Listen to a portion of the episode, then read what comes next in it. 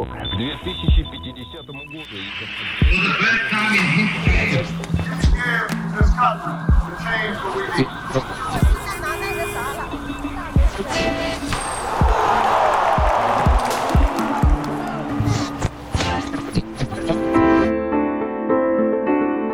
Bonjour, je m'appelle Myrna. Bienvenue dans l'histoire au jour le jour. Une série qui vous apprend ce qui s'est passé aujourd'hui, mais dans le passé.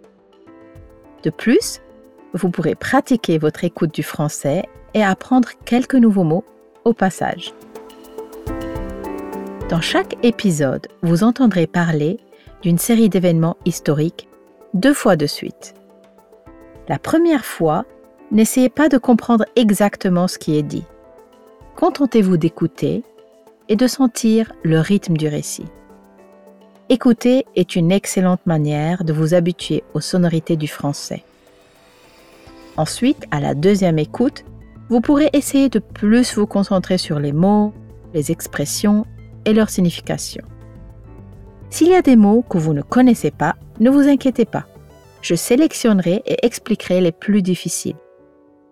Suivez-moi et découvrons ensemble d'importants événements historiques.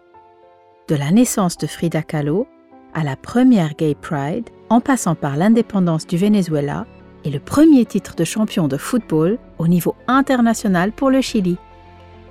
À très bientôt!